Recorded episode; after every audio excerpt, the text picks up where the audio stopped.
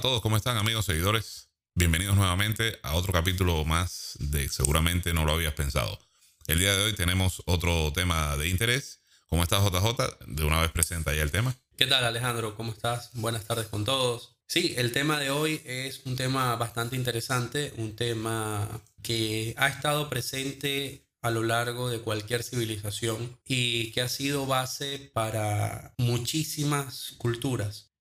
El tema de hoy es la muerte. Pensamos desarrollar el tema de la muerte dentro de distintos puntos de vista, incluyendo situaciones como su filosofismo, como un poco de su historia, también relacionado a, sus acepciones, yéndonos un poco con los conceptos análogos o, los conceptos que podemos pensar que día a día están mezclados con, con este tema de la muerte, como lo podría ser, por ejemplo, el miedo, ¿no?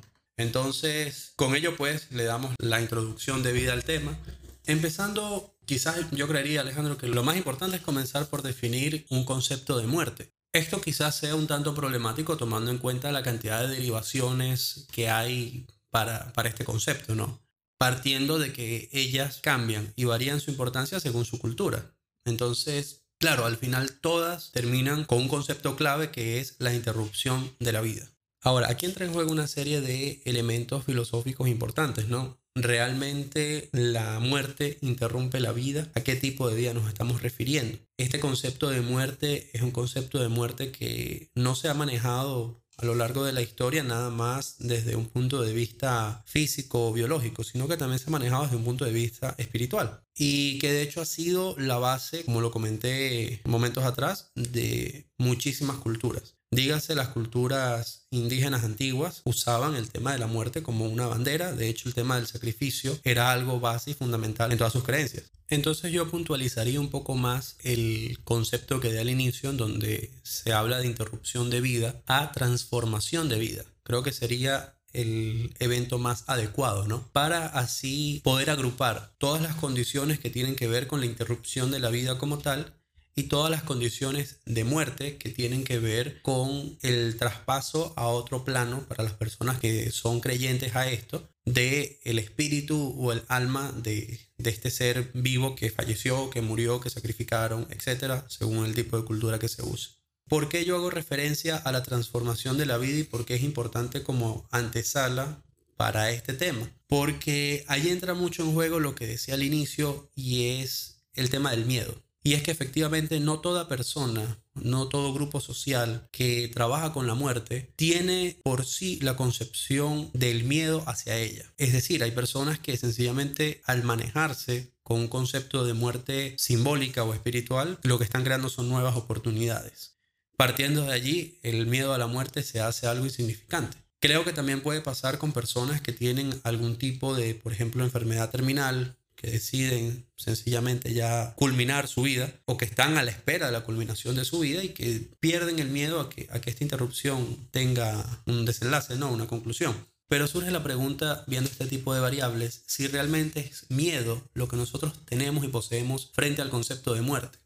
Creería que lo que más genera es incertidumbre. Creo que el, concepto adecuado para el tema de la muerte es la incertidumbre. Si tú mueres o si ves a una persona, perdón, que va a morir, a ti te genera incertidumbre sobre qué va a pasar después. Ahora, si ves a una persona que está pasando por un proceso de muerte simbólica, dígase, está adentrándose en un camino iniciático de alguna sociedad filosófica, si está pasando por algún concepto budista, etc. Es una persona que también tiene incertidumbre en sí, porque es una persona que no sabe a qué se está enfrentando. Es una persona que no comprende la filosofía de lo que está por venir y que recién la va a aprender a asimilar en los momentos sucesivos. Entonces yo creería que el concepto clave de, la muerte está básicamente en la transformación y su principal enemigo o su principal pared frente a este evento es efectivamente la incertidumbre, más allá del miedo. Creería que el miedo no es un concepto que necesariamente se maneja con la muerte, ¿no?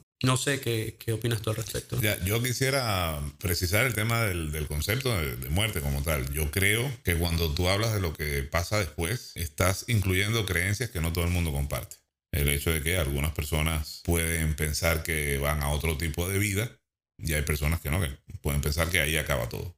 Claro. O sea, por eso yo creo que el concepto de muerte se refiere única y exclusivamente al instante en el que se interrumpe la vida, como tú dijiste. Ok. Ya, lo que pasa después es otra cosa. Tiene que ver con otro concepto. Ok. El concepto, qué sé yo, de vida después de la muerte, o el concepto de cielo o infierno, dependiendo de, de la creencia, ¿no? De nirvana, dependiendo de la creencia que uno tenga. Y bueno, y desde ese punto de vista, yo ahí sí coincidiría contigo en que muerte es ese instante en el que se interrumpe la vida. La interrupción de ese proceso que tiene el organismo humano de mantener, eso se llama creo homeostasis, de mantener un estado específico sostenido en el tiempo, intercambiando, digamos, energía y otro tipo de, de, de factores con el, con el medio ambiente que los rodea. Claro, yo me refiero al tema de transformación, complementando un poco el tema de la interrupción, Ujú. justamente porque, como bien tú dices, puede que existan personas que no son partidarias o, no- o su creencia no da para asimilar o pensar que existe una vida después de la muerte. Claro, claro. Pero hay personas que sí. Hay personas que sí, eso está claro. Eh, entonces, justamente por no dejar un campo abierto, yo uso el concepto de transformación muy unido al concepto de interrupción.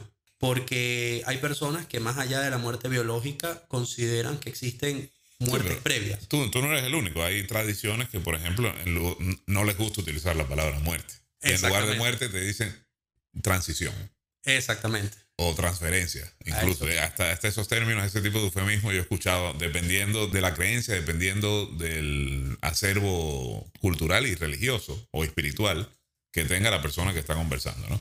Transición, transferencia, ese tipo de cosas, ¿no? Que un poco yo creo que coincide con lo que tú defines como transformación.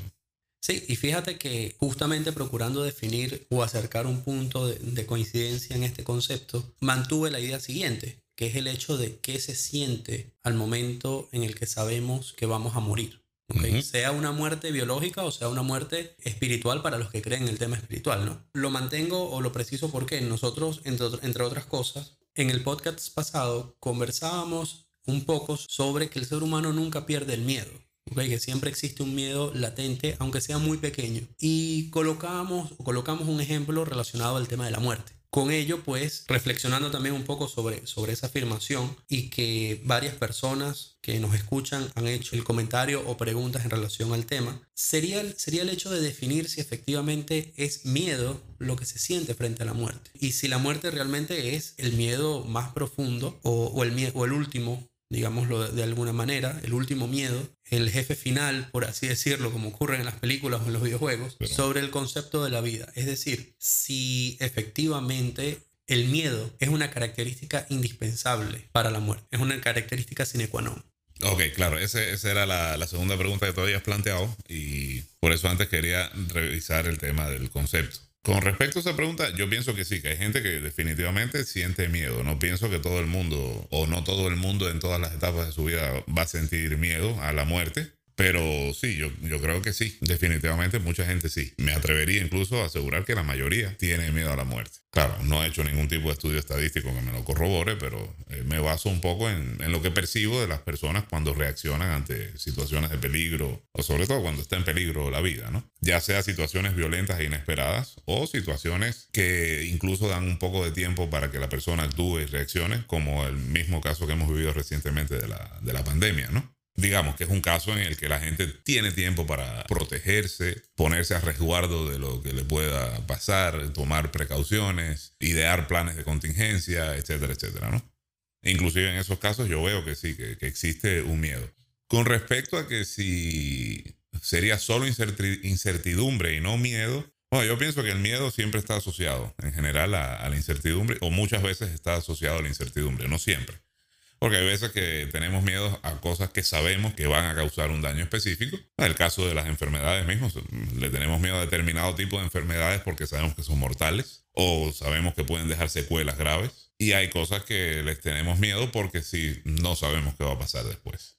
Como por ejemplo el ascenso de un político al poder. Hay gente que le tiene miedo a que determinado tipo de candidato salga electo porque no sabe, eh, ese candidato no le ha ofrecido una confianza acerca de lo que va a hacer una vez que esté en el poder el miedo a la guerra, porque en realidad no sabemos si en una guerra nos vamos a morir o no, pero existe la probabilidad. Entonces esa incertidumbre también nos genera ese tipo de miedo. Ahora, hay incertidumbres que realmente a mí no me generan ningún tipo de sentimiento profundo, por decirlo así, o intenso. El no saber si mañana va a haber mucho calor o poco calor.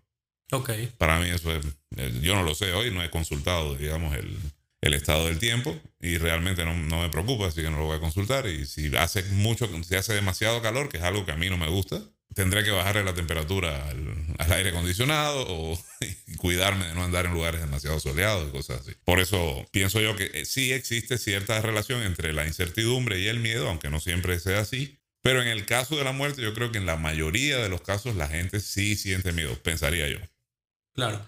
Mira, yo tomaría un poco tu premisa al inicio del capítulo, en donde procurabas definir el tema de, del concepto de muerte. Uh -huh. Y yo procuraría para, esta, para conversar sobre esta pregunta en particular, definir sobre los conceptos de miedo e incertidumbre. Ah, perfecto.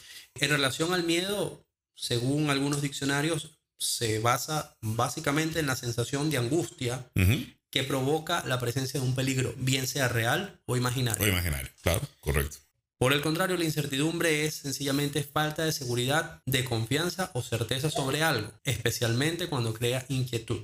Podríamos nosotros, como bien tú dices, en oportunidades podría existir la incertidumbre mezclada al, al, tema de miedo, como por el contrario podría no existir la incertidumbre al momento de uh -huh. tener miedo. Uh -huh. Pero aquí es donde, donde a mí me surgen algunas dudas, temas de ramificatorios en, en relación a la muerte. Una persona que está lista para morir, que dice, ya mi vida cumplió lo que tenía que cumplir, ya pasó el ciclo que tenía que pasar y sencillamente no tengo deseos de, de mantenerla. Esto, dicho desde un punto de vista, ojo y mucho cuidado con, con este tema, ya que hoy día es un tema bastante delicado, uh -huh. no me estoy refiriendo a situaciones suicidas. ¿okay? Claro, claro. Sí, estoy sí, puntualizando sí. mucho el hecho de una persona que, por ejemplo, ya ha vivido suficiente su vida, es una persona de, digámoslo, 80 y tanto de años, 90 y tanto de años, que está físicamente desgastado y que sencillamente ya ha perdido fuerza, ha perdido lucidez mental y que está postrado en una cama y sencillamente está esperando a la muerte como una amiga. Uh -huh. ¿Okay? Yo me refiero a esto, no a una situación en la que yo decido voluntariamente acabar con mi vida. Por una cuestión de depresión o algo así. Efectivamente. No, sí, es más o menos el ejemplo que yo ponía en el podcast pasado de, de la persona que ya siente, ha vivido demasiado, o bueno, demasiado, no ha vivido mucho, y sabe que ya ha cumplido un ciclo y que ha logrado incluso hasta sus objetivos en muchos casos, y espera la muerte como una amiga, como dices tú. Entonces quisiera puntualizar eh, ese tema en relación al suicidio porque está tomando mucho auge por cualquier tipo de situación, el mismo estrés mundial de, cual, de X o Y circunstancia, que las personas se encuentran en este momento un poco más sensibles y claro, más, abiertas al tema del suicidio, ¿no? Con ello de una vez aprovecho el espacio para hacer un, un llamado a que si tienen algún tipo de sensación análoga a la situación de suicidio, contacten con un especialista, contacten con un amigo, uh -huh. háganlo saber. Claro. Eh, de manera que puedan manejar la situación de las mejores manos. Eh, claro, como suele decir Richard Bandler, el co-creador de la programación neurolingüística, siempre hay que tener en cuenta que el suicidio es una solución demasiado permanente para un problema que generalmente es temporal. Efectivamente. Entonces, bueno, hay que buscar la, la, solución en el tiempo, listo. Exactamente. Busquen ayuda, que todo va a tener alguna solución. Incluso nuestros canales están abiertos para atender este tipo de situaciones. Juntos somos más para este tipo de, de momentos. Ahora bien, volviendo al punto, al tema, cuando me refiero a una persona que está por morir, que ya sabe que su ciclo está por concluir, que ya sabe que ha vivido lo que tiene que vivir y que no teme a que esta muerte llegue, no siente ningún tipo de incertidumbre por lo que va a pasar después de esta muerte, ni que sencillamente dice que llegue y ya. Nosotros pensaríamos que esta persona ha perdido el miedo a la muerte. Hay una ausencia de muerte, como, como bien tú comentabas en algún momento. Una ausencia de Pero, miedo. una ausencia de miedo a la muerte, como bien tú comentabas en, en algún momento. Uh -huh. Pero yo creo que incluso filosóficamente hablando, no podríamos llevar esto a que por el contrario se le tiene miedo a la vida. Llega un punto en el que ese miedo se transforma y pasa de ser un miedo a la muerte a un miedo a la vida. Bueno, yo no estoy seguro de eso. Habría que llegar a esas instancias un poco para, para corroborarlo, ¿no? Por lo menos en, en, de primera mano. Pero no estoy seguro. Mira, hay, hubo una película muy interesante, no sé si tú en algún momento la viste, que se llamaba Mar Adentro una película española. Sí, sí, claro. Con Javier Bardem, creo que era el, el protagonista. Uh -huh. que relata la vida de Ramón San Pedro, que era un señor que estaba postrado en una cama debido a un accidente que había sufrido en su juventud. En algún momento se lanzó de clavado al mar y ese día parece que la marea estaba muy baja y cuando entró en el mar, pues entró con tal fuerza que tocó el fondo y, se golpeó en la cabeza, sufriendo un daño irreversible que le causó parálisis en todo el cuerpo, en casi todo el cuerpo. Solamente podía mover justamente la cabeza. Entonces él hizo todo un gran movimiento a favor de la eutanasia porque él quería morirse. Finalmente lo logra. Con la ayuda de un par de amigos, por ahí logra poner fin a su vida. Ahora, él estaba buscando el fin de su vida porque era lo que consideraba más digno para su condición actual. Él incluso en la película se ve que tiene un debate con un cura con respecto al derecho de un hombre a poner fin a su existencia y bueno, todas esas consideraciones teológicas y filosóficas que, suelen arguir los opositores a la eutanasia, que era el, tema que se trataba en esta película. Y bueno, él sostiene todo esto, todos estos debates con un cura que además estaba igual que él, paralítico. Pero bueno, él simplemente tenía una visión diferente. Él quería poner fin a su vida. Nuevamente, no se trata de un suicidio por, eh, por estar deprimido temporalmente. En el caso de él era una persona que él sentía que ya no podía vivir como él quería vivir. Y bueno, tenemos que pensar, es alguien que está sin poder moverse en una cama y que depende de otras personas para hacer cualquier cosa, excepto hablar para hacer cualquier otra cosa. Entonces él no consideraba eso un estado digno de, de sí mismo. Decide entonces él poner fin a su vida, pero por eso, yo no creo que era una situación de miedo lo que él estaba o sea, de miedo a la vida. Y no estoy seguro de que eso le pase a las personas que estén, como dices tú, ya en las últimas instancias de, la vida, esperando a que llegue la muerte, porque ahí me entra la duda de si en realidad es miedo o cansancio, hastío, ese tipo de sentimientos. Ya, fíjate que ahí, me entra a mí la, duda y, mantengo un poco el punto en relación a complementar mi afirmación anterior. El miedo a vivir de esa manera, el miedo a vivir limitado. El miedo a, vivir limitado. Claro, ¿por qué? Porque estamos hablando de una persona que siente que no va a poder hacer nada solamente moviendo su cabeza y que decide acabar con su vida. Sí, pero en el caso de Ramón San Pedro, que es el ejemplo que yo puse, sí es una, es una persona que sabe que así va a ser por el resto de su vida, pero que además ya lleva tiempo haciéndolo. Entonces yo no, no creo que le tenga miedo a esa situación, si ya la está viviendo, ¿no? Yo lo contrapongo a un ejemplo bastante práctico y es el hecho de Stephen Hawking. Por su enfermedad, la cual terminó siendo degenerativa, sí, sí.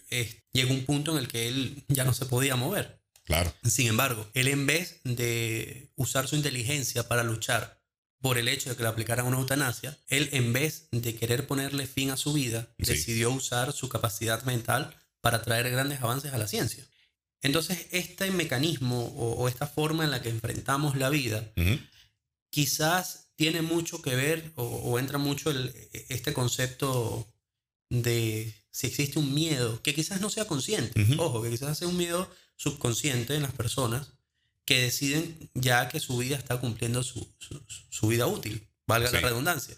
No, pero sí, sí, e, es interesante justamente, pero ahí yo, yo pienso que eh, entra a jugar también otra variable que mencionamos en el podcast pasado, que es el tema de las metas.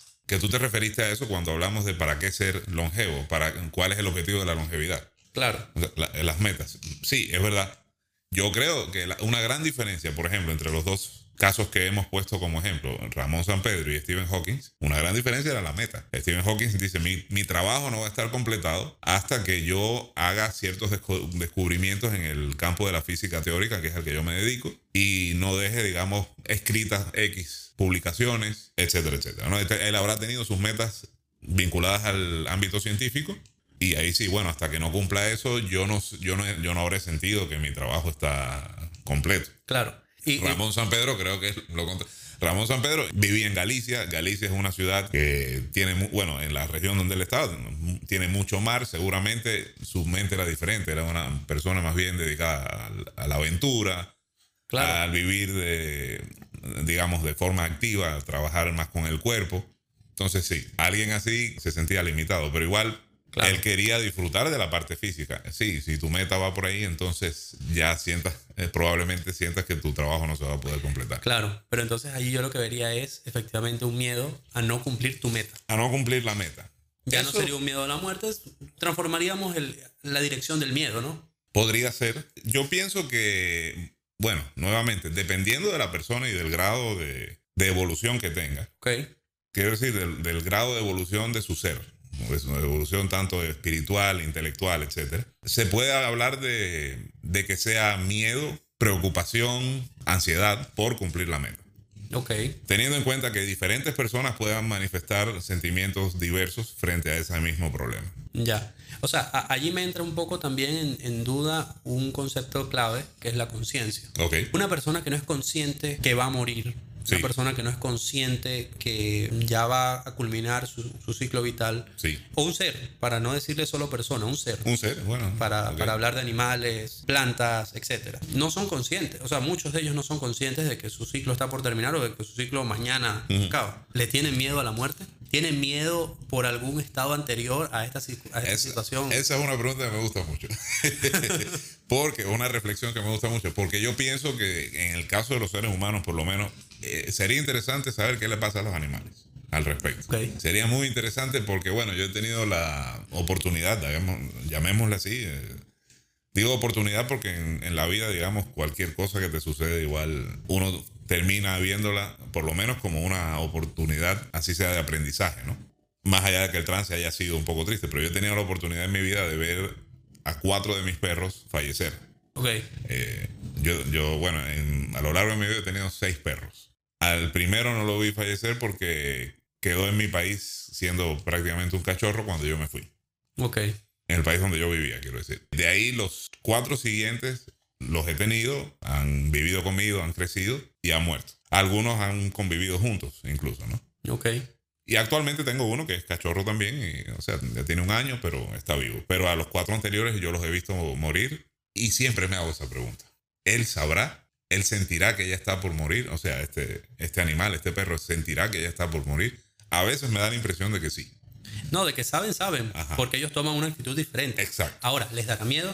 Claro. Ahí me, me entran dudas. Con Yo- respecto a los animales. Claro, Estamos hablando ahora claro. específicamente de los animales. Ahí Yo- me entran bastante Yo ahí creería que no. Tú creerías que no. Yo también. Yo, yo, ah, yo eh, inclino bastante la balanza a favor del no en esos casos. Efectivamente. Pero ahí entra un concepto bastante importante, ¿no? Y es el hecho de con qué conciencia viviste. Ujú. Porque yo no voy a decir que los animales no tienen conciencia. Tienen una conciencia muy tipo- distinta a la de nosotros. Exacto, muy distinta a la nuestra, claro, sí. Pero por allí dice, decía una, una frase bastante filosófica, pero que realmente me gusta mucho. Puede no ser verdad teóricamente, lógicamente, pero me agrada como para conceptualizar. Y es el hecho de que el perro vive menos, por dar el, el ejemplo que estamos trayendo Sí. de, un, de un perro, Sí. porque ellos nacen sabiendo amar. Ah, ya. Sí, ellos sí, nacen de una vez amando y, queriendo, y desde pequeño lo que hacen es jugar, se dedican a ti, Sí, etcétera, etcétera. Es decir, cuando ellos mueren, ya han cumplido su meta, la cual es amar a sus seres queridos, a sus dueños, amar a las personas que están con él o a los otros animales que están con él hasta que fallece. O sea, Claro. No se preocupó por otra cosa, por el qué pasará, el y ahora qué, y ahora esto.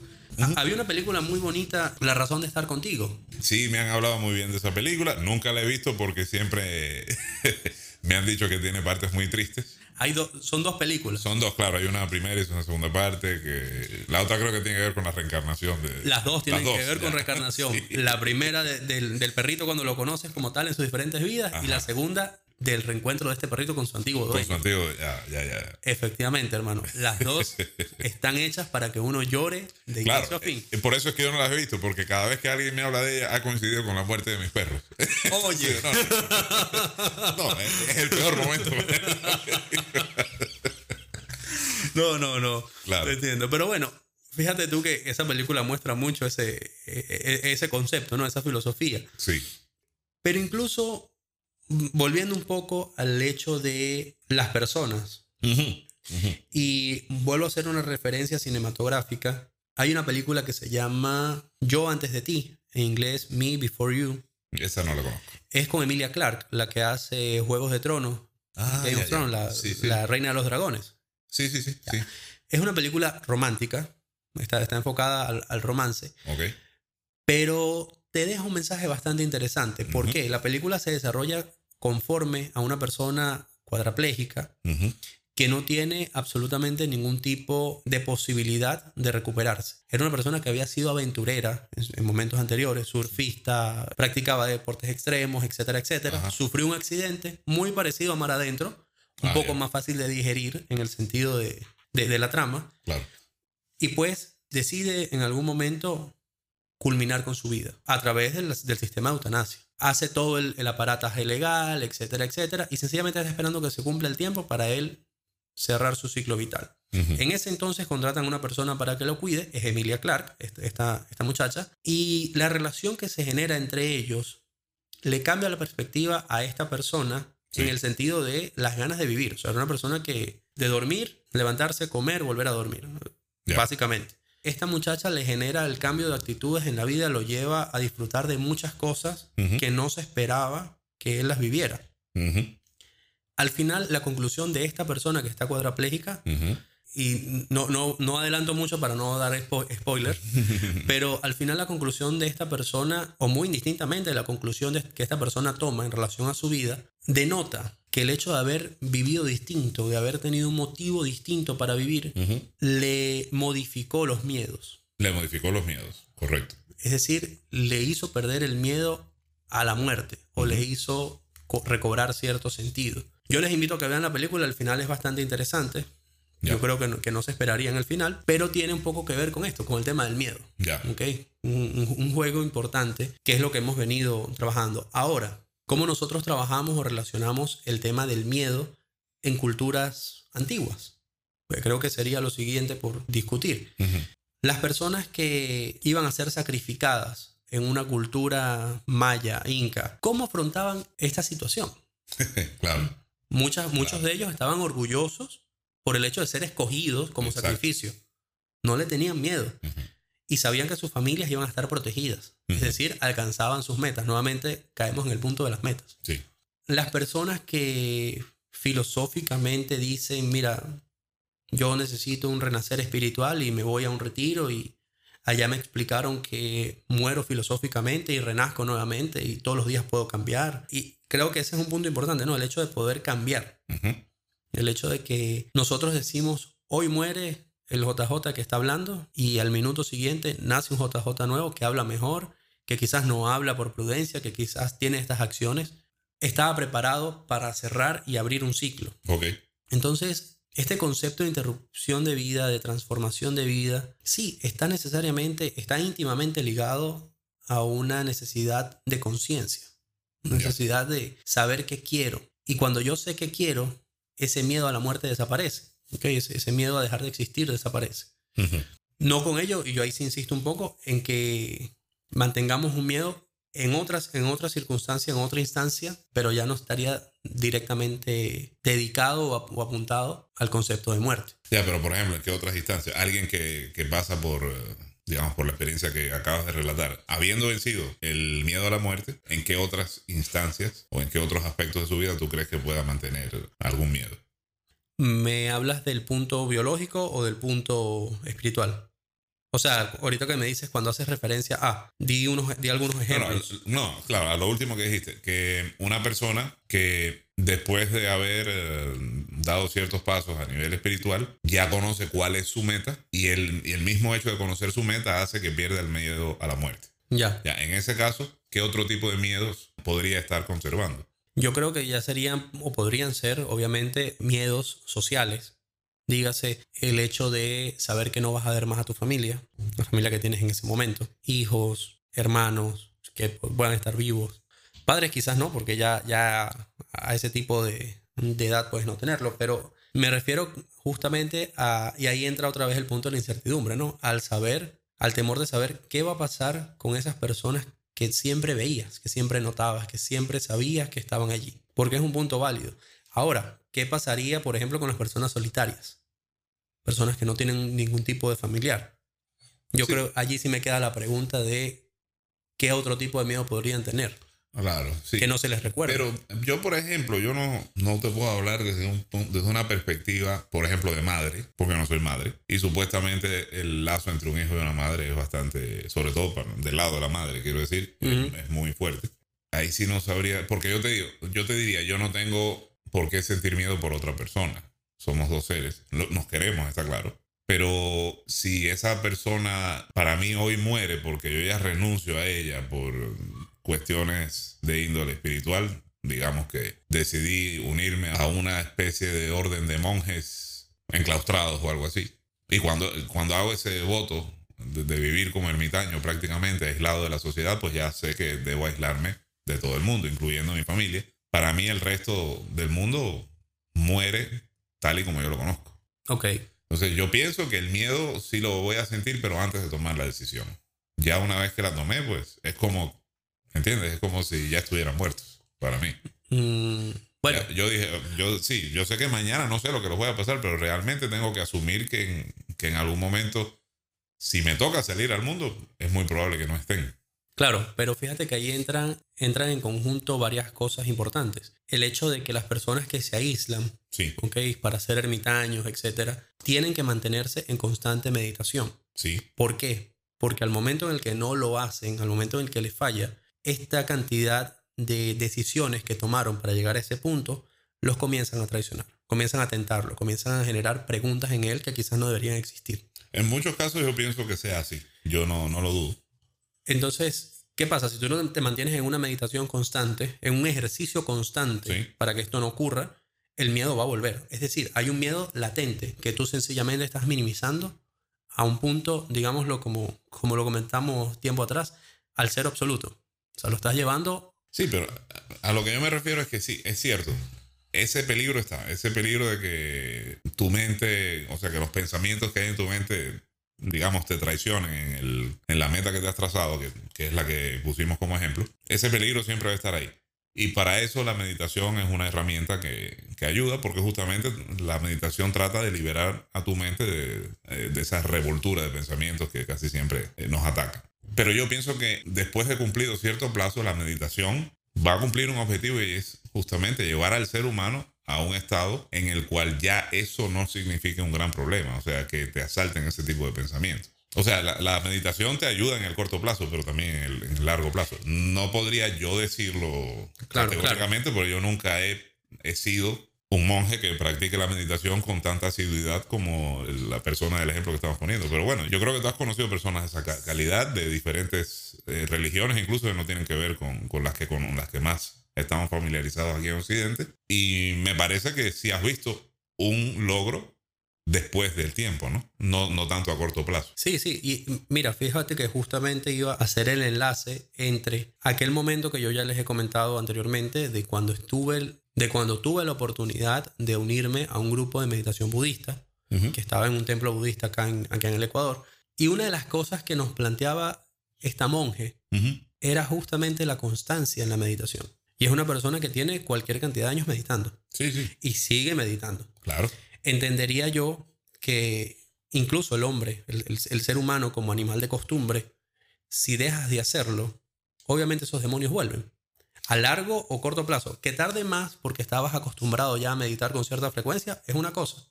Pero de que existe la tasa o la probabilidad de que va a volver, Pero, pero no, una, no creo que vuelva el mismo pensamiento.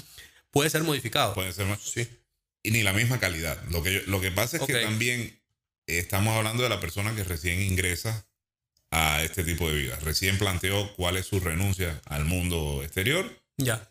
y comienza el otro tipo de vida. Ya. Ahí yo sí pienso que la medita- los, las horas de meditación se hacen más prolongadas y más intensas. Ya. Eso después de un tiempo, obviamente, hay que seguir eso con disciplina, pero ya después de un tiempo no necesita estar el día entero meditando. Porque hay que hacer otro tipo de trabajo espiritual también. Entonces le dedicas cierta hora a la meditación, eh, digamos, el resto del día lo tienes que dedicar a otro tipo de prácticas, me imagino yo. No he estado nunca en uno de esos caminos totalmente dedicados al- al- a la cuestión espiritual, ¿no? Sí, mira, fíjate que sobre eso también hay un tema incluso médico, psicológico. No recuerdo cómo se llama esa enfermedad, eh, e- ese mal. Pero eh, en muchas situaciones científicas, en foros de psicólogos, incluso en programas de televisión, lo han puesto a, a- a práctica y es algo real, ¿no? Es el hecho de aquellas personas que encierran por un tiempo determinado en un cuarto, en una habitación. Y comienzan a notar que después de cierto tiempo las personas comienzan a tener ciertas actitudes que no son propias de ellos. Molestias, irritaciones, depresión, etc. Recuerdo, por ejemplo, Mythbuster, que es uno de los, de los programas de Discovery Channel más populares que hubo, Sí. tuvieron ese ejercicio. Sí. Pusieron a sus dos presentadores principales aislados en un cuarto por algo así como tres meses. Ya para las dos semanas, las tres semanas, su actitud estaba cambiando. Su irritabilidad era mucho mayor. Incomunicados estaba. Incomunicados. ok. O sea, un ermitaño 100% incomunicado de cualquier tipo de actividad más allá de los elementos propios de la habitación que no tenía ni siquiera televisión. O sea, tenías por ahí un libro, un par de cosas que ordenar, eso era todo. Los primeros días se dedicaron a ordenar, a leer el libro, ya después intentaron meditar, intentaron justamente llegar a ese punto. Y puede ser el- lo que tú afirmas, que es una persona que está iniciando y que no obtiene la, la mentalidad necesaria suficiente. Sí. Pero ellos, lo, ellos, por eso les digo, les debo el, el- el concepto de la enfermedad. Ellos manifestaban que era un, mal real. El hecho de sentirse presionados por estar tanto tiempo solos, Sí. aislados. Las personas que meditan y que dejan de meditar, por muy preparadas que estén, les puede volver. Como tú dices, no con la misma frecuencia, pero existe el mal de que puede regresar. Sí, no, eso sin duda es así. Entonces, es un miedo que está dormido, un miedo Sí. que está allí sentado. Ahora, con eso, yo creería que efectivamente, in- insisto en el tema, quizás tú en ese punto no, no estés tan de acuerdo, pero yo insisto en que el miedo está íntimamente ligado al concepto de muerte. ¿ok? Si bien no es el miedo a morir, es el miedo a todo lo que viene antes de la muerte, a, a- a todo lo que viene como consecuencia de tu muerte. Tú colocabas el ejemplo o la relación quizás de, un- de una madre con su hijo Sí. como a ti te gusta tanto el tema estadístico, te lo ofrezco. Yo, soy, yo, yo sería el primer sujeto de prueba en estadística. Pero lo puedes usar con todos nuestros conocidos, con nuestros oyentes que se quieran sumar al, al tema, su opinión. Sí. Yo no soy madre tampoco, pero soy padre. Sí. Y solo el hecho de ser padre, ya con mi criatura, me da una relación completamente distinta. Desde el día en que esa muchacha nació, ha generado en mí un cambio de objetivo impresionante. Y es algo que muchas veces no se puede explicar. Es que sencillamente tu parte animal, tu parte instintiva dice, tienes que cuidarla. Sí, sí, por eso. Al punto en el que ella ha crecido. Y yo la sigo viendo como una niña, como una bebé recién nacida. Ya. Ella ya toma actitudes de una persona que se está desarrollando. Yo sigo viéndola como una persona recién nacida. Ya. Y eso es algo que mi mamá me decía mucho. Me dice, tú puedes tener ya 20 años, 30 años, yo te voy a seguir viendo como un niño. Para mí siempre vas a ser un niño. Sí. Y el hecho de ser un niño, o de ser siempre un niño para un padre, representa o amerita que siempre va a estar allí o siempre va a estar deseando estar allí para defenderte, para protegerte, para cuidarte, para guiarte. ¿Ok? Yo creo que nunca seas suficientemente adulto como para voltear y pedirle un consejo a tu papá o a tu mamá, como hijo. Y Sí, como sí. padre uno siempre está a la espera o dispuesto a dar este tipo de consejo o este tipo de apoyo. Aunque no se hable, aunque no se diga, aunque no se manifieste, Sí, lo- lo- yo ahí lo que creo es que realmente hay un poco de, de formación profesional, por usar un término ok, ya. Digamos, asumiendo que la profesión, que la paternidad o la maternidad son profesiones, ¿no? ok, ok. Claro, hay un poco de... Porque en algún momento igual hay que darse cuenta de que los hijos ya van a ser eh, personas adultas y que van a tomar decisiones. Eso, aunque tú no lo creas, es motivo de muchas de, de discusiones entre matrimonios, ¿no? Sí, efectivamente. Tu mamá se mete demasiado en la relación, tu papá se mete demasiado en la relación, ya, ese tipo de cosas. Y, eh, y es ahí donde yo digo, de hecho, eso no es una cuestión natural. Natural en el sentido de que, bueno, es parte de la naturaleza, no se escapa a la naturaleza. Porque igual el ser humano está, es un ente natural. Pero la gran mayoría de los, de los mamíferos superiores, tú te das cuenta que no tienen esas prácticas. De hecho, en, en muchos casos expulsan a los hijos de la manada Claro. para evitar endo- cruces endogámicos y cuestiones así. Formen ustedes su propia manada, pero aquí ya no pueden estar. Claro. Ya. En varias especies, no, no en todas. Pero acá, bueno, somos seres humanos, tenemos un nivel de raciocinio diferente al del resto de los animales y nos tomamos esas licencias. ¿no? Como nos tomamos también las licencias de prolongar nuestra existencia, valiéndonos de nuestro propio conocimiento, que no, cosa que no hacen los demás mamíferos. Pero, nuevamente, eso yo pienso que sucede hasta una edad. O sea, llega un momento bueno, hay un par de cosas en lo que tú dijiste. Lo primero es que tú siempre vas a querer proteger, o una madre también, va, va a querer siempre proteger a su hijo. Bueno, eso está bien, eso no está mal.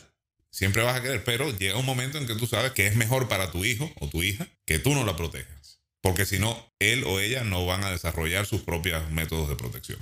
Claro, pero yo me refiero, por ejemplo, para, para concretarte un poco ese punto, Sí, el hecho en el que, por pura naturaleza ya tu hija, tu hijo sale de la manada, sale de tu familia, busca otra pareja, hace su vida, etc. Como padres, y, aquí ya una distinción con el resto de animales, tú siempre vas a estar a la espera o, vas a estar atento de que si algo ocurre allá, dígase, tu hijo se divorció de esa persona y volvió triste porque tuvo, el, problema fue muy grande, no tiene dónde quedarse, tu casa siempre va a ser una casa para ella.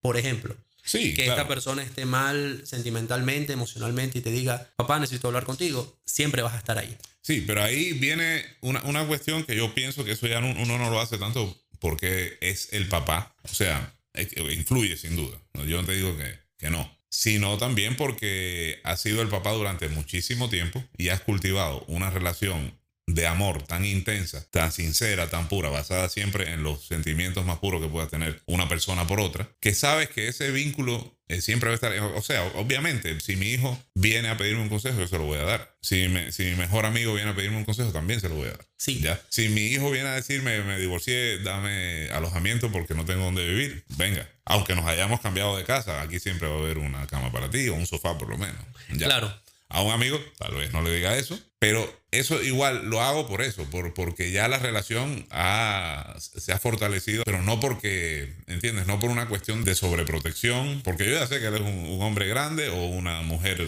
grande y que después de esa noche que yo lo acoja, al día siguiente va a hacer todo lo posible por buscar su propia, por comenzar de nuevo, a hacer su, su nueva vida, etc. Claro, pero ahí, ahí entra en juego lo que te decía minutos atrás y es el hecho que para un padre o para una madre, un poco más allá del, sistema lógico, ¿no? Desde que nace, tú ya creas esa relación. Claro, no, no, no, en eso estamos. Que la por eso te, te, puse el ejemplo de la madre, ¿no? Claro, o sea, que, la construyas es una cosa que puede fortalecer o debilitar un poco el contacto, pero el amor entre estas personas, desde que. Como también se, puede destruir. O sea, ha habido casos de. Que no se tratan. Exacto. Pero el hecho de que no se traten no significa que no se amen. Creo que ahí, ahí hay un punto bastante importante. No siempre, no necesariamente, pero... Porque... Ahí uno... ¿Por qué? De, un lado a otro, por lo menos, digo yo. O sea, de un hijo a un padre, por ejemplo. De un hijo a un padre, claro. Eso puede ser, pero justamente porque la relación, y, esa, a esa parte quería yo llegar, la relación entre un padre, un hijo, madre, hijo, etcétera, del menor al mayor, o sea, del hijo al, padre, nunca está completa. En cambio, del padre al hijo sí, porque ya el padre fue hijo y ahora está siendo padre. Ahora, igual, estamos hablando de la sociedad hoy. Consideremos épocas en las que la monarquía se basaba justamente en que el hijo, el padre veía al hijo como un posible sucesor de la corona y que podía conspirar contra él. Fuera. Claro. Te mueres. Así de sencillo. Claro. Pero eso no quitaba, y de hecho, por esa misma situación se inspiran tantas novelas románticas de la época. Por ejemplo. Ejemplo, eh, el mismo Romeo y Julieta. Sí, pero ahí no hay ese conflicto. ¿Cómo te lo planteo? De la misma situación política o social de la época, la misma cantidad de limitaciones que existían para cierto o cual grupo de personas, la distinción de clases, etcétera, llevaba a que el punto del amor, o sea, el, concepto de amor en, en, esa situación, fuese algo tan, tan lucrativo, tan interesante, tan deseado, tan prohibido, que inspiró cualquier cantidad, no solamente de, de, novelas, ¿no? Ya. O sea, el, el, concepto de amor como tal, por ser algo que no se, de lo que no se conversaba o de lo que era mínimo o minimizado frente a otras situaciones que en principio eran más importantes, sí. creó o constituyó una base literaria, social, bastante interesante para lo que hoy tenemos hoy día. Ya. Pero el hecho de que eso haya existido y que no se haya podido eliminar, que no se haya podido erradicar, significa que siempre ha estado y siempre va a estar ahí. Que no se podido erradicar que el... El concepto de amor, por ejemplo. Ya, claro, sí. no, pero yo no tengo miedo, obviamente. Existe, sí, sí. Pero a lo que yo voy es que no todo el mundo lo siente ni lo expresa igual en, todas las épocas. no, claro, y que se puede destruir. o sea, sobre el concepto de la destrucción yo estoy de acuerdo contigo. Claro. Pero incluso cuando los padres asesinaban a sus hijos por circunstancias como la de la monarquía, e incluso me voy más atrás, en la época griega, cuando salían sin figura humana, que los lanzaban por un, por un acantilado porque no tenían figura humana. Mm, claro. Eran decisiones que, aunque sea en un instante, en una milésima de segundos, esa persona, ese padre que estaba por hacer o por ejecutar el acto, lo pensaba, ¿me entiendes? Dudaba sobre esto. Bueno, yo, a mí no me consta. Hay historiadores que lo han planteado, sobre todo hacia la época griega, es a la que yo me refiero. A la época griega, ya. Eh, a la época de la monarquía, o sea, si yo voy a matar a mi hijo, yo pensé si mi hijo realmente me va a traicionar, si no me va a traicionar, si es una descendencia digna, si no es una descendencia digna. No, pero Por ejemplo, te pongo el caso, ah, ya que hablamos de literatura, hay una, un libro famoso que se llama El príncipe y el mendigo. sí, lo, lo he escuchado. Ya, el- a- eh, se trata de que un mendigo que era muy parecido físicamente al príncipe de Inglaterra, hijo de Enrique VIII. Ya. La obra de ficción se hace justamente porque es, o sea, porque Enrique VIII solamente tuvo un hijo varón. Y era un hijo muy enfermizo, con muchos problemas de salud, que de hecho reinó. La, la preocupación de Enrique VIII fue siempre esa, no haber tenido un descendiente varón para la corona. Ok. Tuvo puras mujeres. Una de ellas fue conocida como María Tudor, conocida como María la Sanguinaria. Hay un trago que Sí. se llama igual a ella, Bloody Mary. Bueno, sanguinaria justamente por perseguir a herejes. Enrique VIII, por el tema de que su primera esposa, Catalina de Aragón, hija de los reyes católicos de, Fran de España, cuando estaba casado con ella, surgió ahí una dama cortesana en la corte, Ana Bolena, educada en Francia, ni sé qué, muy bonita, se enamora el rey de ella y repudia a su esposa, planteándose el primer cisma entre la iglesia católica y el, digamos, y la corona inglesa. Ahí es donde nace la iglesia católica anglicana, producto de una cana al aire de un monarca. una iglesia completa que todavía existe, no que todavía es la más grande iglesia que existe hoy en orden religiosa, creo que existe hoy en Inglaterra, en, en, en Reino Unido, ¿no? Eh, Lo que ve Enrique VIII con esta chica, con Ana Bolena, que después la termina condenando a muerte, Ya. ve la oportunidad, una, de una mujer más joven, diferente, más linda, y además la oportunidad de tener hijos varones. Porque con Catalina de Aragón había tenido muchos, algunos partos perdidos, o sea, embarazos perdidos, y una hija mujer. Bueno, casualmente, cuando muere Enrique VIII, la que asume, una, bueno, después de algunas sucesiones, le toca asumir a esta María Tudor, que por ser hija de- del rey inglés y la reina católica de España, era- había sido edu- educada como católica y se dedicó a perseguir herejes. Ok. Entonces, por eso María la Sanguinaria. Ya. Porque los persiguió, los mató, todo eso. Pero el hijo de este, Eduardo creo que se llamaba, uno de los hijos de, el único hijo varón que tuvo, era un hijo que fue muy enfermizo. De hecho, hubo muchos, mucha polémica con respecto a él porque siempre llegaban personas reclamando el trono, porque cuando Enrique VIII muere, él era muy joven para reinar y digamos, el gobierno se le entrega a un consejo de tutores que tenía él o algo así. Y ahí eso da origen pues también para que la literatura comience a crear historias sobre eso, porque se pre- presentaba mucha gente a reclamar el, el trono. Entonces Mark Twain, en, su, en, en esta novela, El príncipe y el mendigo, lo que ubica, que es ficticio obviamente, lo que ubica es a este príncipe y a un mendigo que se le parece mucho físicamente, que un día están, se encuentran y el príncipe queriendo conocer cómo es la vida fuera de palacio, pero impedido de hacerlo por el extremo cuidado que tenían con él, etcétera, le dice, bueno, intercambiemos papeles. Y entonces el príncipe comienza a tomar la vida de mendigo y el mendigo de príncipe. Hasta que, bueno, en un final, ya durante la, cuando ya vas a- cuando está a punto ya de ser coronado, pues se, se reencuentran y bueno, ya tienen que ver ese, tienen que leerlo para que sepan cómo acaba. Ok. Pero en ese caso, por ejemplo, Enrique VIII era una persona que tenía hijos para que le sucedan en el trono. Ok. Me disculpan que me hayan entendido pero ese era el único propósito. Tener un sucesor y un sucesor varón. A las hijas mujeres, bueno, ya en el caso de la primera esposa la dejó. Bueno, no, esta solo sirve para parir mujeres. Ujú. Luego iba con la segunda, bueno, se le murió otro, porque sí, era normal, en esa época no existían los cuidados prenatales que existen hoy. Era muy normal perder un embarazo. Las parejas se embarazaban con frecuencia y a veces parían, a veces no. Y en este caso de Enrique VIII, pues muchas veces le tocó que fueran mujeres o que fueran embarazos perdidos. Y para él era eso, una cuestión de quién me sucede. Esa es la prioridad de un rey, o era por lo menos en ese, en ese momento. Algo parecido, no, no parecido, ¿no? Pero también un conflicto como ese lo retrata Alejandro Dumas en El hombre de la máscara de hierro. Alejandro Dumas, hijo. Que también es un hecho ficticio, pero que lo que trata de, de retratar es eso. Un rey que tiene dos hijos, son gemelos, pero no, a uno lo tiene que, que castigar de una manera tan cruel que es aislándolo en una mazmorra y poniéndole una máscara de hierro para que nadie lo reconozca y nadie lo vea y que le pasen la comida por... Claro. Entonces, yo creo que eso un poco retrata cómo era la monarquía con respecto a, a su propia descendencia. Claro, o sea, e- es la posición de algunos literarios en relación a la monarquía. Claro, Ojo, eh, obviamente. Ahora, es la, la imaginación de ellos un poco volando. eso Claro. está. Pero no veo tan, cae. e- Es tan que. poco a ver, probable que. No, no, yo, yo no niego que haya existido poco sentimentalismo en, en este tipo de relaciones, ¿no? Pero, por ejemplo, esas hijas de Enrique VIII, ¿cuántas murieron? O sea, ¿cu- ¿cuántas asesinó él por el hecho de, de No, no las asesinó, obviamente. Es- Pero las abandonaba. Para él ya no eran. Claro. No a, ese, a ese punto voy. El hecho, solamente el hecho de pensar, no asesinarlas, implica que hay algo muy interno, muy subconsciente, muy que yo no puedo dominar, que pudiese existir en, en él. No, pero también es un rey y en tiempo de paz, ¿por qué va a asesinar? Sencillamente no me sirven para nada. Más bien pueden Sí, jugar en contra de la para- corona. Para eso tiene que matar a la mitad del pueblo, pues también. No, pero digo, me- me un pueden- montón de gente que no le sirve para nada. En ese momento me pueden jugar en contra de la corona. O sea, son mi descendencia directa, son mujeres, podría jugar en contra. ¿Por qué no las asesiné? ¿Por qué las dejé vivas? No, pero no, no, no, no veo cuál es el peligro en ese caso.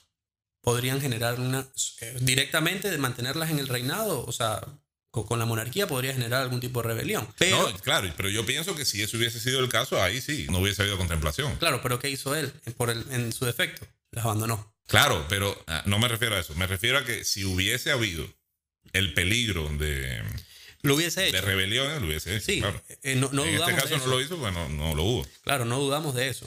Pero, a ver, a lo que me quiero referir, solamente el hecho de pensar que existe una posibilidad distinta a la de acabar con la vida de tu, de tu hijo en una época tan sanguinaria, tan ortodoxa como esta, co- como esa que, Como de esa, la que claro, conversamos, ya genera que exista un sentimiento, aunque no esté identificado en ti, en, en esa persona que estaba por ejecutar el acto. Yo no, yo no, yo no estoy tan seguro de eso, porque para mí la indiferencia no es un sentimiento que pueda, para mí eso puede estar más movido por la indiferencia que por otra cosa. Eh, y ojo, quiero, La presión social. qui- quiero hacer también una aclaración a los que nos están oyendo, no se pongan a matar a sus hijos. Estamos hablando de una época en la que esto era normal porque eran otros tiempos y Sí, no, pu- puntualizando. se llamaba la edad oscura por algo. No, justamente puntualizando el, el- hecho del sentimiento mezclado con el concepto inicial que es el tema de la muerte, ¿no? claro, claro. Sí, sí, sí. Pero existía un pensamiento y es un pensamiento que obviamente la presión social influía. Sí, Es un sí, sí. pensamiento que no solo para, pa- para, tema padre-hijo, es un pensamiento que se desarrolló, por ejemplo, con los caballeros templarios en la época de la cruzada. Ellos no tenían miedo de morir, pero tenían miedo de que su actitud no fuese lo suficientemente honrada como para cumplirle a su Dios. Es decir, yo no fui Ah, suficientemente eh, eh, valiente. Ellos tenían miedo de algo que sucediera después de la muerte. Además, o Claro, sea, porque si tú estás preocupado por su actitud ante Dios es porque piensas que Dios en algún momento, ya sea durante la vida o después, te puede efectivamente. juzgar, castigar. ¿Qué pasaba con los nórdicos y su ascenso al Valhalla? O sea, Ajá. eh, era un tema básicamente de honor. Tenían miedo a no ser honorables. Ujú. Pero todo este tipo de actitudes a lo largo de la historia se han ido puliendo o se han ido purificando, para llamarlo, para darle un concepto un poco más, más preciso, al término en el que no tenemos por qué sentir temor de revelar el sentimiento hacia una persona, en este caso una descendencia directa. Claro. ¿Qué ocurre? Si una relación de esta se destruye, efectivamente tú podrás tener en cuenta que tu hijo tu hija no va a tener un contacto contigo. Pero solo el hecho de que sea tu hijo, tu hija, va a llevar a que siempre exista la posibilidad de que tú estés allí. O sea, de que vuelva y te pida una disculpa, de que vuelva y te, y te pregunte por algo. Y que como te decía, es algo que nació. O sea, es algo que desde el primer momento tú lo pensaste y que se pudo haber roto allí. Pero en ese instante tú lo pensaste. Distinto con un amigo en el que tú tienes que crear una construcción social, una construcción de ideas. Primero tenemos que sentarnos a conversar a ver si nos agradamos, si somos compatibles. Y a partir de allí se crea el afecto. Ya. Que Bueno, tú puedes ayudar a tu hijo y a tu amigo, sí. sí, sí. Pero obviamente que, que nunca va, va a existir el mismo. Pero yo sigo pensando que eso igual es posible en la, en la sociedad actual. No digo posible, pero es más frecuente. O sea, no, no quiero decir que es posible, pero posible realidad es en todas las sociedades. Claro. Eh, ha sido en todos los tiempos, quiero decir, o en la gran mayoría de, de nuestra historia como humanidad. Pero es más frecuente en la sociedad actual, que ha sido construida sobre la base de ese tipo de acciones ¿no? y de ese tipo de sentimientos también. Entonces, por eso te digo, sí, estoy consciente de que eso es así hoy y es así en una familia, digamos, normal Funcional. funcional, exactamente. Hay casos en los que, bueno, hay, hay casos de abandono de niños, desde, casi desde el embarazo incluso, ¿no? Hay, Claro. hay mujeres que están embarazadas y que saben que ya el... ¿A qué le tienen miedo cuando dejan al niño? Claro, eso, eso, eso es, una, eso es una pregunta que hay que... Pero ahí yo no creo que, que la mujer necesariamente va a estar librada del miedo a su propia muerte. Claro, pero no, yo me refiero, y ju- justamente hago la pregunta ¿por qué? Enlazando al, al concepto principal que es el tema de la muerte. Si bien podemos nosotros perder en alguna instancia el miedo a la muerte, si bien podemos nosotros Sí. definir que en algún momento de la muerte no es algo que nos genera temor, siempre está o puede estar latente en el caso de las personas que están aisladas, que son ermitaños, etcétera, siempre pueden estar ligadas a un miedo. O sea, el miedo en el ser humano no va a dejar de existir. O sea, por una u otra circunstancia. No, yo no creo eso. Yo, no, yo sí pienso que puede dejar de existir.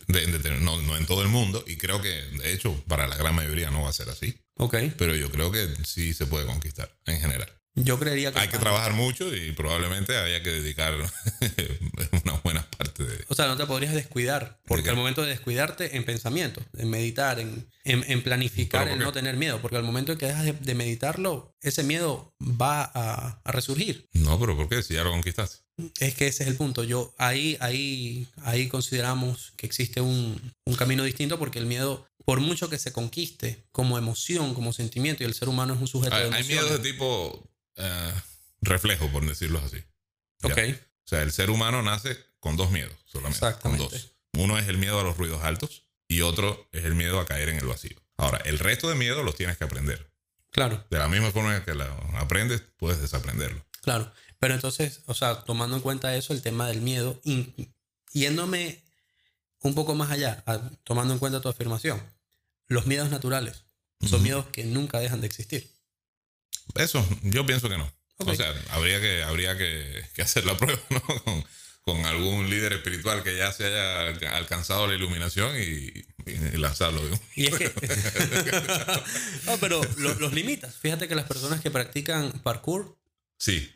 Se lanzan de. Esos que hacen en edificios altos y de un sitio a otro. Ellos pierden mucho ese temor. Claro. Y transforman el miedo en adrenalina lo, que, lo que hacen es igual, desarrollan una habilidad que les da más confianza. Exacto, pero el miedo existe. Sí, yo pienso lo mismo. En ese caso, sí. Entonces, A, ese punto quería llegar y justamente es lo que iba a tocar. Eh, bien que lo, que lo trajiste a colación. El ser humano nunca deja de sentir miedo. En algún punto, para alguna circunstancia específica, para algún evento, bien sea incluso el miedo natural, el miedo natural a caer, el miedo natural a... Pero, pero espérame, el miedo a los ruidos altos. Eh, cuando, cuando yo te digo que esos son los miedos con los que nace el ser humano, me refiero, o sea, ahora tú, puede haber una explosión en, en, algún lugar cercano a tu casa y suena mucho. Claro. A ti no te da miedo. Y yo voy a generar una reacción. Tú, tú lo que haces es asustarse, asustarte, o sea, das el sobresalto ese en un, porque estás codificado, pero eso no es un miedo, eso ya no lo puedes llamar miedo. Es que ya va, es que la reacción de defensa, la reacción de susto es una reacción de defensa y la reacción de defensa es de protección a tu vida. Pero ya eso es una acción refleja. Eso, eso, eso eh, Pero el, miedo no es un... O sea, el miedo del que, por lo menos el miedo que yo te estoy hablando, ya es algo que no tiene que ver con un reflejo. O sea, es como un pico de corriente cuando, cuando tú conectas un, equipo y lo prendes, ah, hay un pico de corriente y después se estabiliza. Claro. Así. Claro, pero es que justamente, eh, a ver, tú estás, tú estás eh, conceptualizando que este tema de miedo, este término de miedo, va de la mano, primero con una situación tiempo. Es decir, el miedo es algo relativo al tiempo. Es que, a ver, ¿el miedo es un sentimiento o no es un sentimiento? Tú lo definiste como así. Sí, yo diría que sí. el, el, sentimiento, justamente la, la, característica que tiene es que eh, se, se, extiende en el tiempo. Ya, pero entonces el pico que tú tienes en una emoción natural, para no darle el término de sentimiento, un miedo natural, este, el de los ríos fuertes, el de las caídas, que son los, los que acabas de nombrar, te llevan. Ojo, eh, por si acaso, una cosa es tenerle miedo a la sensación, otra cosa es caerte, por ejemplo. Claro. Ya. Yo pienso que una persona que ha conquistado sus miedos se cae y no le tiene miedo a eso. O sea, siente igual eh, la reacción, que es lo que le da el corrientazo para que si puede y le da tiempo ponga las manos o, se ponga en una posición para caer más conveniente. Pero ya, eso. Ya. No, es que tiene miedo a... yo, yo ahí sí creo que existe un sentimiento de miedo que estuvo no, no, para muy, muy corto, pero existió. Porque... sensación, que tampoco es sentimiento, por si acaso. Solo el hecho, es que, es que solo el hecho de un ruido fuerte, yo defenderme, o sea, yo generar algún tipo de, de, acción de defensa, implica que yo subconscientemente no me quiero morir. Me estoy protegiendo de algo que me va a hacer daño. Ya, pero si has conquistado el miedo, el miedo a la muerte, eso no tendría por qué pasar. Mm, siempre. O sea, yo creo que siempre va a pasar el, hecho de que tengas esa reacción emocional y que te genere por un periodo muy, muy corto ese sentimiento. Siempre no, yo, estoy de acuerdo que en la mayoría de los casos, pero la persona que ha conquistado el miedo no, no tiene por qué. El miedo a la muerte. No, no, no creería eso. De todas maneras, justamente esto es una de las cosas que nuestros oyentes habían pedido. El hecho de que no estemos de acuerdo en alguna conclusión.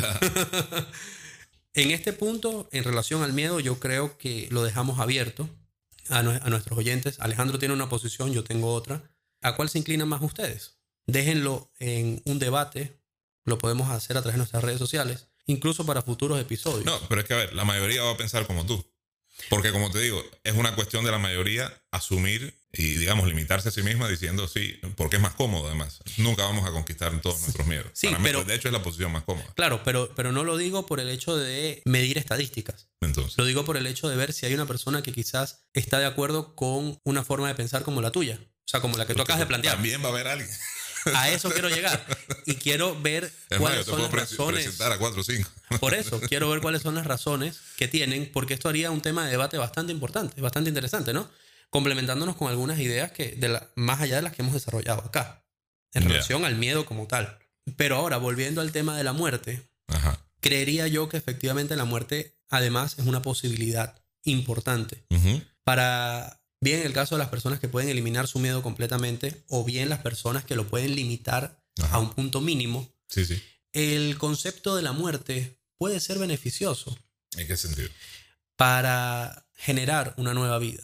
¿Ok? Me- y, y quiero, quiero llevar Sí. eso a un punto filosófico. Pero eh, cuando dices el concepto, el concepto de la muerte, te refieres en general a, a lo que significa la muerte. Sí, en general. a o, lo que en- un momento dado específico o un tipo de muerte específico. Sí, no, no, no. Me, me refiero en general a lo que significa la muerte. Es Ya, decir, claro, sí, sí, sí. una persona, y, y con esto yo me, me quiero referir incluso a la muerte biológica.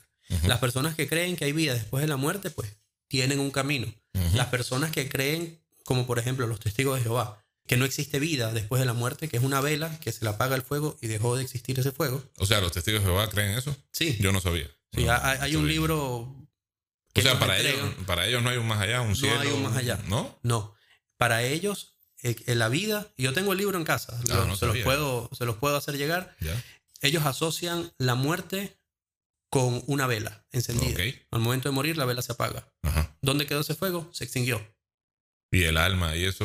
O sea, ¿y para qué entonces el, el hecho de seguir a Dios y, y creer en Jesucristo que Básicamente para que guíe tus acciones como un buen ser durante el tiempo que estás aquí? durante tu vida. Y no hay recompensa después.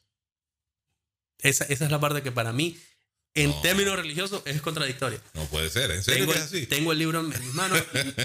Bueno, sí. Si hay alguna persona- Yo nunca me he preocupado por, por esa religión en, en particular, no por, no por nada, sino porque no, nunca le he encontrado nada mayormente interesante. sí. Pero no, no sabía. No sabía. si incluso hay una persona que practique esta religión y que tenga alguna posición que complemente o sea distinta, los, los invito a que lo, Ya. a que lo planteen en nuestros canales porque es un- sería también un buen punto de debate. Pero espérate, a ver, a ver, a ver, a ver. Cuando vienen, y discúlpeme que hago un paréntesis en esto que no tiene nada que ver, ¿no? Bueno, algo tiene que ver, sí. Cuando llegan a tocarte la puerta los testigos de Jehová, que se ponen a hablar contigo, Ujú, ujú. ellos te citan la Biblia. Sí. Y y en la Biblia está la resurrección de Jesucristo, en el Nuevo Testamento. Ellos no, no tienen ese, e- ellos no, para ellos el Nuevo Testamento no es un libro que... No, es que ese, ese es el detalle. Ellos suprimen muchas situaciones bíblicas. ¿En serio? Sí, y fíjate, eso parte, por ejemplo, del tema del- de la no donación de sangre. Claro, sí, sí. O sea, tiene un, Ya eso sí conocí. un tema que puede ser contradictorio incluso con los principios Donación bíblicos. órganos, sangre, eso, Exactamente. claro, sí, sí. que los mormones incluso, por otro lado, lo llevan un poco más al extremo con el hecho de no consumir ningún tipo de bebida Claro. que contamine su cuerpo, etcétera, etcétera. O Sí, sea, café, bebidas alcohólicas. Exacto. Sí, sí. o sea, ha- hablamos de, de ese tipo de, de limitaciones o interpretaciones del texto sagrado que cuando tú ves te resultan quizás un tanto contradictorias, ¿no? Claro. Ellos respetando, obviamente, insisto, todas las religiones, pero habiendo huecos o vacíos que para mí son, son interesantes. Sí, me resulta. Ese libro me lo dio justamente una persona que fue mi profesor de biología en tercer año de bachillerato. Ujú. Era testigo de Jehová, es testigo de Jehová. Y en algún punto yo le pregunté sobre su posición religiosa Sí, y él me dio ese libro. ok.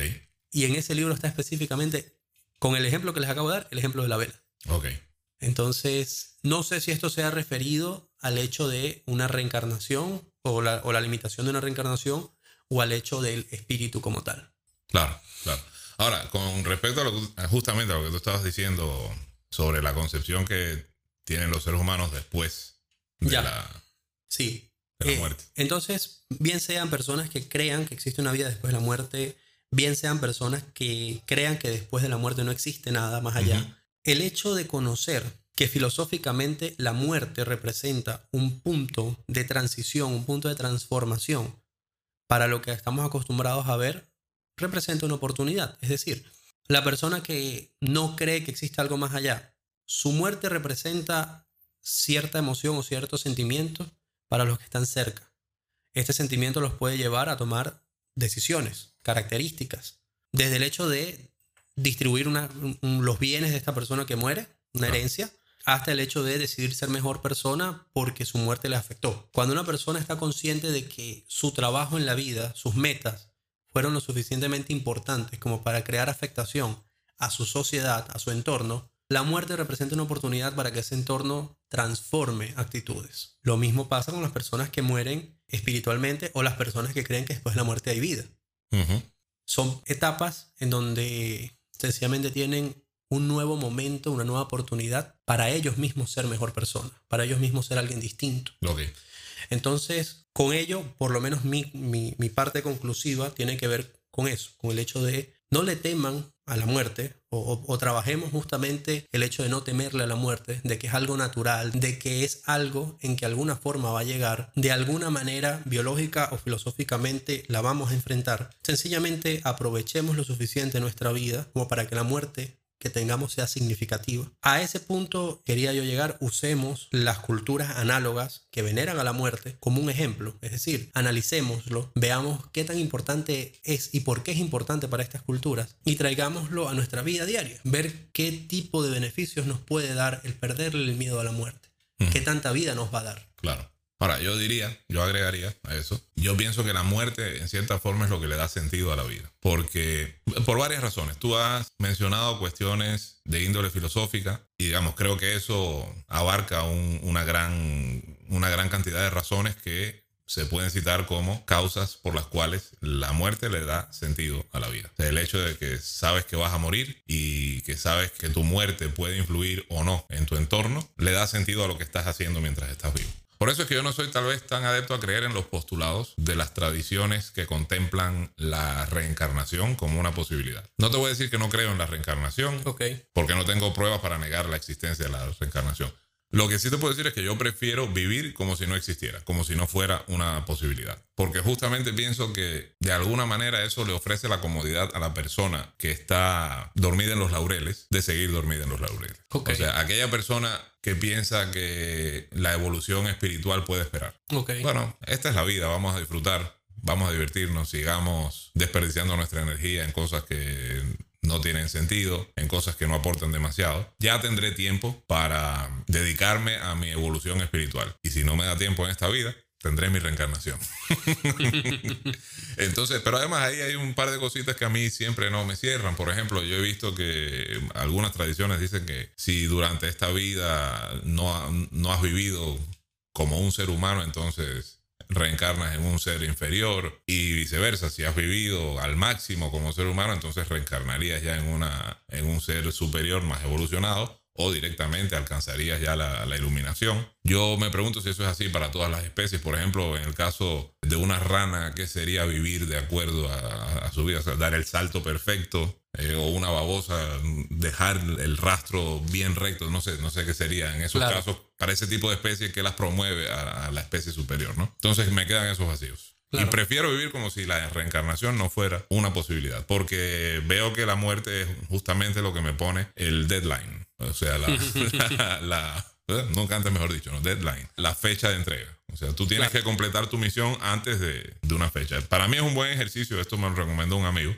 Calcula el tiempo que te queda de vida. Estímalo, ¿no? Porque calcularlo en realidad no puedes hacerlo. Estímalo de acuerdo a la esperanza de vida promedio de, tu área, del lugar donde vives. Esto lo puedes encontrar en Google, ¿no? ¿Cuál es la esperanza de vida en Estados Unidos, en Brasil, en Ecuador, en Panamá, donde sea, ¿no? Y calcula cuánto te queda desde hoy hasta, ese, hasta, hasta que cumplas esa edad. Que sabemos que es un promedio, ¿no? Puedes vivir un poco más, un poco menos, pero bueno, como estimación es válido. Calcúlalo en semanas. Porque si calculas en días, te va a dar un número muy grande. Ok. Si calculas en años, tal vez te dé un número pequeño dependiendo de la edad que tengas. Ok. Calcúlalo en semanas como para que te dé un, número eh, ni demasiado grande ni demasiado pequeño. Y, y fíjate, vive de acuerdo a eso. Mira, esto es lo que te queda. En este tiempo tienes que lograr todo lo que te has propuesto. Okay. De alguna manera, pienso yo que por eso es que la muerte de alguna forma le da sentido a la vida. Cuando yo era niño, yo recuerdo el momento preciso en el que yo me enteré que los seres humanos se morían. O sea, para mí, cuando uno nace, uno no sabe que tiene que morirse. Ok. Poco a poco, yo veía televisión y yo veía que, por ejemplo, qué sé yo, había dos personas batiéndose a duelo con espadas y una le encajaba la espada a la otra, bueno, murió la otra persona. Yo sabía que eso era una posibilidad. Si dos personas se baten a duelo, encajarle una espada en determinados puntos vitales, pues ocasiona la muerte. Lo mismo si, si había una herida de bala o, alguna cuestión así. Pero para mí esas eran las únicas formas de, muerte. Eso y, y, los accidentes automovilísticos que uno lo veía en las noticias. Yo tendría como 4 o 5 años. Y llegó un momento en que yo vi en televisión una escena de algunas de alguna serie de aventuras que yo veía, que yo veía, donde un personaje se muere, pero se muere porque estaba viejo, de causas naturales. Okay. Y en ese momento yo fui y le pregunté a mi papá, ¿pero por qué se murió? Si no lo mataron, no le... Y ahí mi papá me dijo, no, es que la gente se muere cuando ya uno es muy viejo. Y entonces ahí fue que yo empecé a llorar desconsoladamente. mi papá me tuvo que decir dos o tres cuentos así como que, no, tranquilo, si tomas bastante vitamina C, puedes llegar a vivir mucho, mucho tiempo. Y de ahí, bueno, un poco mi, mi obsesión con ese micronutriente, pero que después, digamos, ya científicamente lo he más o menos corroborado. Pero para, para mí fue un, shock, un shock muy grande. Pero me acuerdo específicamente que ese día yo me enteré que la gente se murió. Para mí hasta ese entonces la muerte era algo evitable. Okay. Solamente no tenías que batirte a duelo, evitar un balazo, o meterte en un carro donde... Pero era evitable. O sea, era algo manejable. Y yo, y yo a partir de ese momento, a partir de ese momento mi realidad cambió. Yo pienso que considerando esto, como te dije hace un rato, se puede desaprender eso, de alguna manera. No desaprender el hecho de que te vas a morir, porque ya lo sabes. Hay un momento en que se le pone fin a la existencia física. Pero sí desaprender el sentimiento. Okay. O sea, vivir el sentimiento en reversa hasta ese punto en el que no lo sientes.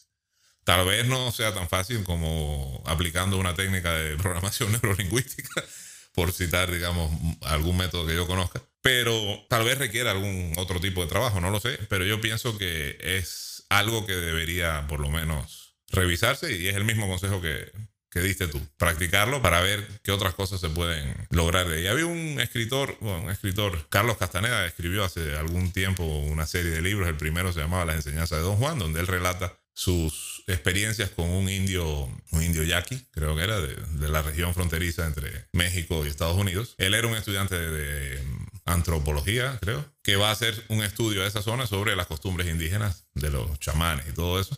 Y se encuentra con un indio, don Juan, que es el de las enseñanzas, que le enseña determinado tipo de conocimiento. En ese primer libro, él narra cómo es su primer encuentro y qué tipo de enseñanzas recibe. Pero después de ese libro escribió una serie como de 10, 12 libros en total, que yo tuve la oportunidad de leerlos todos. Y en uno de ellos, creo que es en el tercero, que se llama El viaje a Ixtlán, él dice, un guerrero siempre vive con la muerte respirando sobre su hombro izquierdo. Como dice, la muerte siempre tiene que estar ahí para recordarte que te vas a morir. Eso es lo que le da sentido a tu vida. Si tú estás consciente constantemente de que puedes morir en cualquier momento, eso te obliga a vivir y a vivir de una manera consciente de que estás viviendo. No, no enajenado de la vida y buscando siempre con qué entretener tu mente. Por eso, digamos, sería esa mi, mi invitación a toda nuestra audiencia. Y, como, bueno, como dijo JJ, a dejar abierto todos los posibles debates que puedan surgir de aquí. De mi parte, bueno, yo no tengo nada más que decir, me despido de ustedes y no sé si tú quieras agregar algo más, JJ. No, no, igualmente. Es un tema que no esperábamos fuese tan, tan polémico. Lo ha sido, provechoso para nosotros. Esperamos que igual para ustedes. Recuerden seguirnos en nuestras redes sociales. Facebook, seguramente no lo habías pensado. En Instagram, arroba no subguión pensado. Nos vemos en un próximo capítulo. Hasta luego. Hasta luego.